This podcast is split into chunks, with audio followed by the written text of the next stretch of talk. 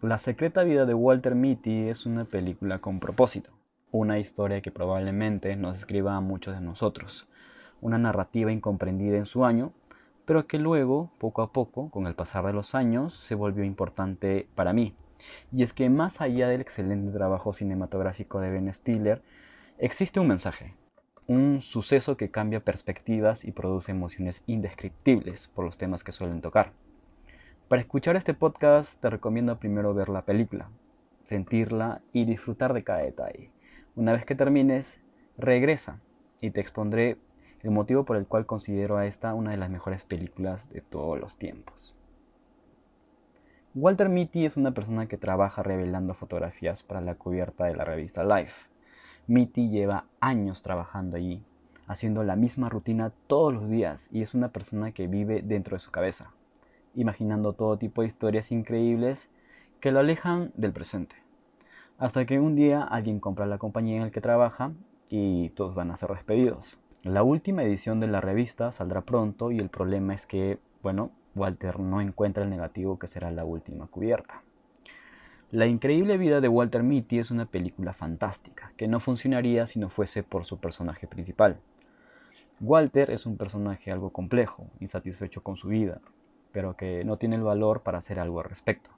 Durante toda la película se le ve ayudar a su madre en su mudanza para llevar el piano de su padre a su nuevo apartamento. Y esto es algo que tiene también su significado, pero que exploraremos más adelante. Mientras tanto, Walter sigue trabajando en Life, donde el nuevo dueño de la empresa es un niño rico que ni siquiera entiende la compañía que acaba de comprar, y como resultado despide el alma de la revista, sus empleados. Por otro lado, Walter es el mejor amigo de Sean O'Connell, el fotógrafo estrella de Life, el cual le regala una billetera en agradecimiento por su trabajo en la compañía durante todos estos años, pero nunca ha hablado con él. También en su pequeño mundo está Cheryl, de quien Walter está enamorado, pero con quien no se atreve a hablar. Una chica que es nueva en la compañía, pero que luego del incidente de la portada decide ayudarlo a encontrar el negativo que le falta. Y aún así, Walter no se anima a invitarla a salir.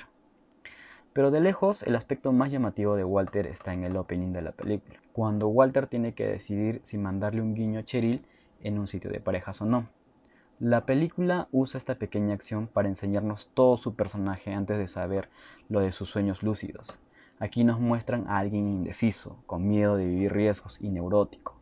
Es alguien que trabaja en una compañía cuya frase y filosofía no encajan con él, algo que remarca el jefe de eHarmony, el sitio de parejas, el cual para rellenar el perfil de Walter le pregunta por su vida y por sus logros, a lo cual Walter se da cuenta que no ha hecho nada con su vida.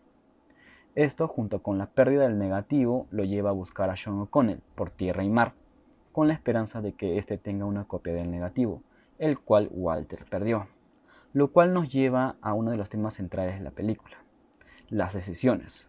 Verán, la película hace uso de las decisiones para mostrarnos la evolución de Walter.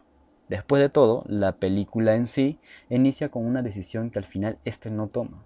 Asimismo, su viaje no empieza sino hasta que tiene que, una vez más, debe elegir si va a subir al helicóptero que lo llevará a su búsqueda o se quedará sin hacer nada. Esa escena es perfecta, no solamente por mostrarnos ese momento de pura adrenalina, sino por también abusar a Space Oddity de David Bowie, como un himno para su viaje, una canción fantástica acerca de un astronauta llamado Tom que tiene miedo de aventurarse al espacio y dejar a su familia atrás. Y asimismo, la recompensa a este viaje para Walter no es quedarse con la chica, sino ganar el valor para acercarse a ella, para poder decidir que ha logrado algo en su vida, no para presumir frente a otros, sino para sentirse completo consigo mismo. Por supuesto, al final encuentra el negativo, pero este no es el objetivo final. Al principio lo era, pero a medida que la película avanza, Walter se da cuenta de que esta meta solo era una excusa para darse el empujón que necesitaba para poder vivir por primera vez. Este en sí es un viaje de autodescubrimiento, tanto física como mentalmente, algo que es demostrado a través del maquillaje y vestuario. Walter pasa de ser alguien con aspecto frágil a alguien que puede escalar montañas, por fin puede verse como una de las personas de las cubiertas que él mismo hace, y la película lo sabe, porque al principio Walter seguía la cámara, seguía la acción, pero ahora la cámara es quien lo sigue a él, como si fuera el protagonista, en vez de parecer un simple extra. Asimismo, Walter utilizaba al principio ropa de color gris, un color triste y simple, y conforme avanza la película, Walter empieza a usar camisetas de color rojo, un color vivo y fuerte que normalmente simboliza pasión, una pasión que empieza a crearse en Walter conforme la aventura avanza. Y cuando llega a Islandia ocurre otra decisión, y esta no se fuerza a Walter, pero igualmente sigue demostrando sus pequeños cambios en su vida y personalidad. Debe elegir un carro de color azul o color rojo, lo cual es una obvia referencia a Matrix. Walter elige el rojo sin dudarlo y sigue su aventura y poco a poco va ganando su poder de elección sobre su propia vida. Y esto se siente como un proceso natural y no forzado. Sin embargo, los simbolismos de la película no acaban ahí y poco a poco nos damos cuenta de que todos estos problemas que Walter ha tenido en su vida empezaron con la muerte de su padre. El mismo que más adelante nos enteramos que le enseñó a patinar, el que le dejó tener un mojab de pequeño y lo apoyó a ser un skater, a ser aventurero y a seguir sus sueños y vivir. Sin embargo, cuando su padre murió, Walter tuvo que trabajar en un papayons para mantener a su madre y a su hermana. Y así, poco a poco empezó a llenar su vida de inseguridades. Y ahora que es un adulto, odia a los papayons por estos tristes recuerdos que le trae. Por otro lado, el piano simboliza la manera en la que Walter no deja ir el pasado y sigue aferrándose a él, así como a su madre y a su hermana en su mudanza, ya que van a ir a vivir a un apartamento pequeño donde literalmente esos recuerdos están llenando la mayoría del espacio.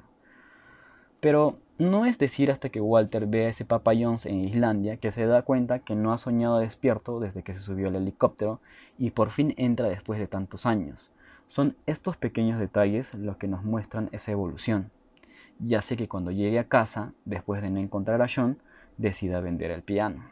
Es allí cuando llega el plot twist de la película, porque por no estar en el presente, Walter no se había dado cuenta de que el negativo siempre estuvo en la billetera que votó. Luego en el final, cuando Walter se da cuenta de que su madre ha salvado la billetera, es cuando vemos la fotografía, dedicada a quienes hicieron la revista lo que era, aquellos héroes anónimos que poco a poco hacen del mundo un lugar mejor.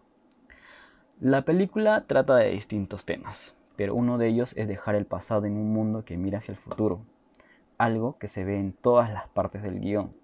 La revista no dejará de existir, pero se volverá digital. La madre de Walter dejará su casa y vivirá en un apartamento. Cheryl estará dejando su trabajo y a su ex esposo. Y Walter estará dejando sus inseguridades del pasado y viviendo en el presente. Y para cuando la película acaba, Walter no cambia para ser alguien distinto, sino que por fin vuelve a ser quien siempre ha sido.